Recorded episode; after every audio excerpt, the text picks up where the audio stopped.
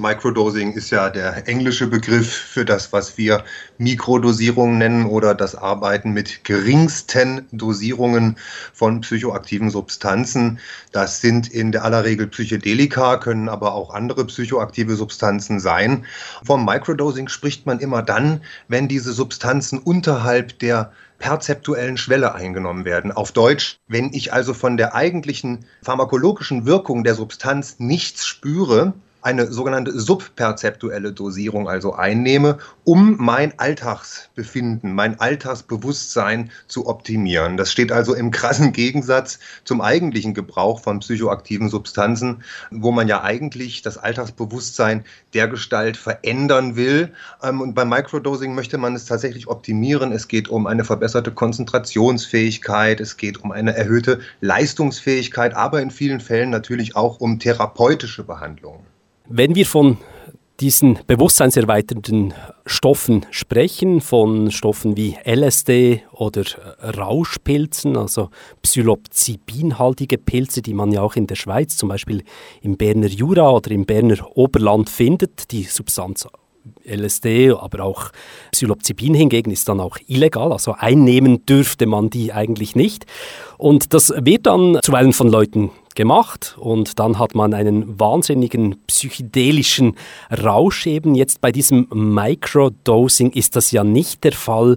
Gibt es eigentlich Beweise, dass da tatsächlich etwas passiert oder könnte es auch einfach ein Placebo-Effekt sein. Und man denkt, okay, ich habe jetzt eine kleine Portion LSD genommen, jetzt arbeite ich viel leistungsfähiger und man bildet sich das nur ein. Wissenschaftliche Evidenz ist bei dieser Technologie der Einnahme von mikrodosierten Substanzen nicht gegeben bislang. Da ist die Forschung einfach noch nicht weit, obwohl das Microdosing in psychedelischen Kreisen seit vielen Jahrzehnten gang und gäbe ist, wird es doch jetzt allmählich salonfähig oder bekannt im Allgemeinen auch im Mainstream.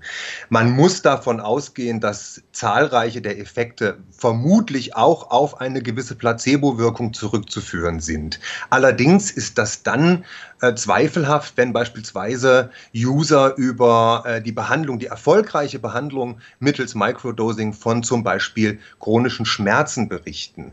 Da von einem reinen Placebo-Effekt auszugehen, halte ich doch für etwas vermessen, denn wir kennen eine ganze große Reihe von Usern seit 10, 20 Jahren, die beispielsweise Migräne-Kopfschmerzen oder auch die noch stärkeren, noch schmerzhafteren Cluster-Kopfschmerzen mit diesen subperzeptuellen Dosierungen von psychedelischen äh, Katalysatoren erfolgreich behandeln. Das funktioniert mit LSD, das funktioniert mit Psilocybin, respektive Psilocybe-Pilzen, wie auch mit Mescalin und so gut wie jedem anderen Psychedelikum, auch den sehr stark wirksamen wie Dimethyltryptamin, DMT. Es zeigt sich also in zahlreichen Versuchen, die zum Teil in Ihrem Buch Microdosing auch beschrieben werden, dass etwas passiert, wie reagiert eigentlich die Pharmaindustrie darauf? Stürzt die sich wieder auf diese Substanzen, nachdem die ja fast ein bisschen tabuisiert wurden, weil ja LSD oder eben auch Psilocybin verboten waren in den letzten Jahrzehnten und immer noch sind? Ja, die Substanzen sind per se verboten und dabei spielt es auch überhaupt gar keine Rolle, in welcher Dosierung ich die zu mir nehme. Das ist etwas, was viele Anwender vergessen, wenn sie im Internet freizügig über ihre Konsumgewohnheiten berichten. Dem Staat, den Staaten, ob in der Schweiz, ob in Deutschland, wo auch immer, ist es herzlich egal, welche Quantität der Substanz ich zu mir nehme. Der Besitz und häufig auch die Einnahme, das ist in Deutschland ein bisschen anders, sind de facto einfach illegalisiert. Und äh, wie gesagt, die Dosierung spielt da gar keine Rolle. Es gibt viele Anwender, die eben über erfolgreiche Microdosing-Versuche gerade im therapeutischen Bereich berichten. Die behandeln damit nicht nur Kopf, Clusterkopfschmerzen oder auch so Sachen wie Menstruationsbeschwerden, sondern auch Angststörungen, Depressionen überhaupt, neurologische Störungen, auch ADHS und so weiter und so fort. Von daher dürfte das für die Pharmaindustrie in der Tat interessant sein, dass die sich da jetzt drauf stürzen, das kann man so nicht sagen, denn wie gesagt, die Stoffe sind nach wie vor verboten und werden so allmählich im Rahmen von wissenschaftlichen Studien wieder medizinisch-therapeutisch etabliert. Es gibt also beispielsweise auch in der Schweiz, in Solothurn, den Dr. Peter Gasser, der äh, da also bewilligte äh, Therapieansätze mit LSD an seinen Patienten erprobt. Ähm, auch in den USA ist man so weit, dass man allmählich Psilocybin, MDMA, also das, was wir als Ecstasy kennen, wieder in der Therapie reetabliert. Aber äh, wir sind noch weit davon entfernt, dass das Ganze auch tatsächlich im normalen Rahmen zur Anwendung kommen kann. Denn es ist nach wie vor einfach de facto verboten. Und das wird sich in der nächsten Zeit auch nicht ändern, schätze ich mal.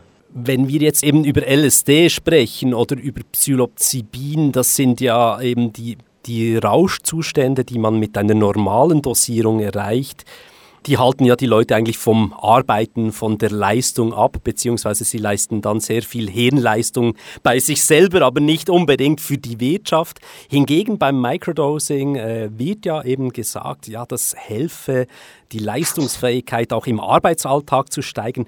Ist Microdosing so ein bisschen die neoliberale Variante der alten Hippie-Drogen, die vor allem fürs Vergnügen da waren.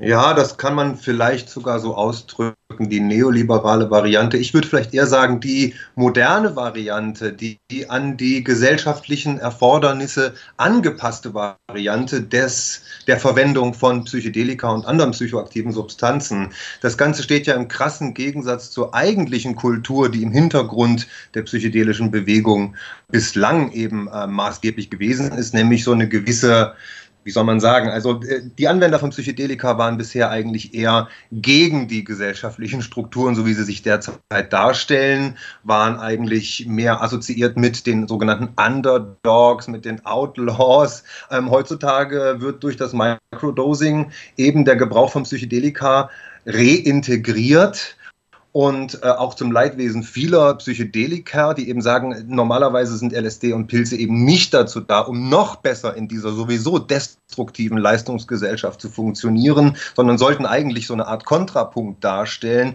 Und dass sich das jetzt aufgrund dieser neuen Technologie zu wandeln im Begriff ist, schmeckt vielen gar nicht. Zu Recht, wie ich finde. In dem Augenblick, wo Psychedelika ähm, als, als ähm, hippieske Substanzen Verwendung finden, sind sie natürlich verboten, sind sie verrucht, sind sie verschrien. Aber jetzt, wo die Menschen äh, auf die Idee kommen, sich mit solchen Substanzen für die Gesellschaft, für die Arbeit, für die Leistung zu optimieren, wird es plötzlich, also wie soll man sagen, toleriert. Und äh, das ist natürlich schon auch ein bisschen Hanebüchen, muss man sagen könnte es aber auch eine Chance sein, dass eben die Verbote vielleicht damit durchbrochen werden und dass durch Microdosing diese Stoffe eine gewisse Akzeptanz erreichen und dass dann die Stoffe grundsätzlich von den Betäubungsmittellisten gestrichen werden. Eventuell, dazu müsste man in die Zukunft sehen können. Das ist mir jetzt so nicht möglich. Also ich denke, die therapeutische Anwendung der psychedelischen Substanzen geht in eine ganz andere Richtung. Die werden eben nicht wie typische Medikamente im Rahmen des Therapiegeschehens verwendet, sondern als Katalysatoren, als Türöffner zum Unbewussten, zur eigenen Psyche. Und beim Microdosing werden sie tatsächlich eher wie klassische Medikamente verwendet. Wenn ich also Kopfschmerzen habe, nehme ich eine Ibuprofen-Tablette Tablette ein oder neuerdings eben 10 Mikrogramm LSD. Also da ist schon auch der Anwendungsbereich komplett anders definiert. Es dürfte noch spannend werden, was jetzt passiert in der Zukunft und äh, auch wenn wir ganz viele psychoaktive Drogen nehmen, haben wir wahrscheinlich nur das Gefühl, wir könnten in die Zukunft schauen. Wir können es nicht. Bald ist der heiße Sommer schon vorbei. Im Herbst gehen viele Leute wieder auf Pilzsuche und dazu gehören eben auch die Psychonauten, die Psilocybin-Pilze suchen im Berner Jura oder im Berner Oberland. Jetzt ist es bei diesen Pilzen ja das Problem, dass man nie genau weiß, wie viel von diesem Stoff drin ist. Wie kann man dann Microdosing betreiben, wenn man bei diesen pflanzlichen, also in der Natur wachsenden Stoffen nicht weiß, wie viel überhaupt drin ist? Ja, das ist genau eins der großen Probleme der Anwender, die ja im Untergrund agieren müssen. Es gibt halt keine Psilocybin-Tabletten im Handel, in der Apotheke. Man ist dann tatsächlich, wenn man diese Microdosing-Technologie für sich anwenden möchte, auf Naturstoffe angewiesen, eben wie Sie sagen, auf die Pilze. Und da weiß man natürlich in der Tat nie, wie viel Dosis, wie viel Wirkstoff man eigentlich abbekommt. Die Anwender im Untergrund äh, machen das dann also so, dass sie ein winziges Stängelstückchen oder ein, wie soll man das quantifizieren, ein Stück Hut in der Größe eines halben Fingernagels zu sich nehmen und dann tatsächlich mit einer sehr, sehr geringen Dosierung anfangen und sich so allmählich hocharbeiten, um ihre präferierte oder ihre wirksame Dosis für welchen Anwendungszweck auch immer zu finden.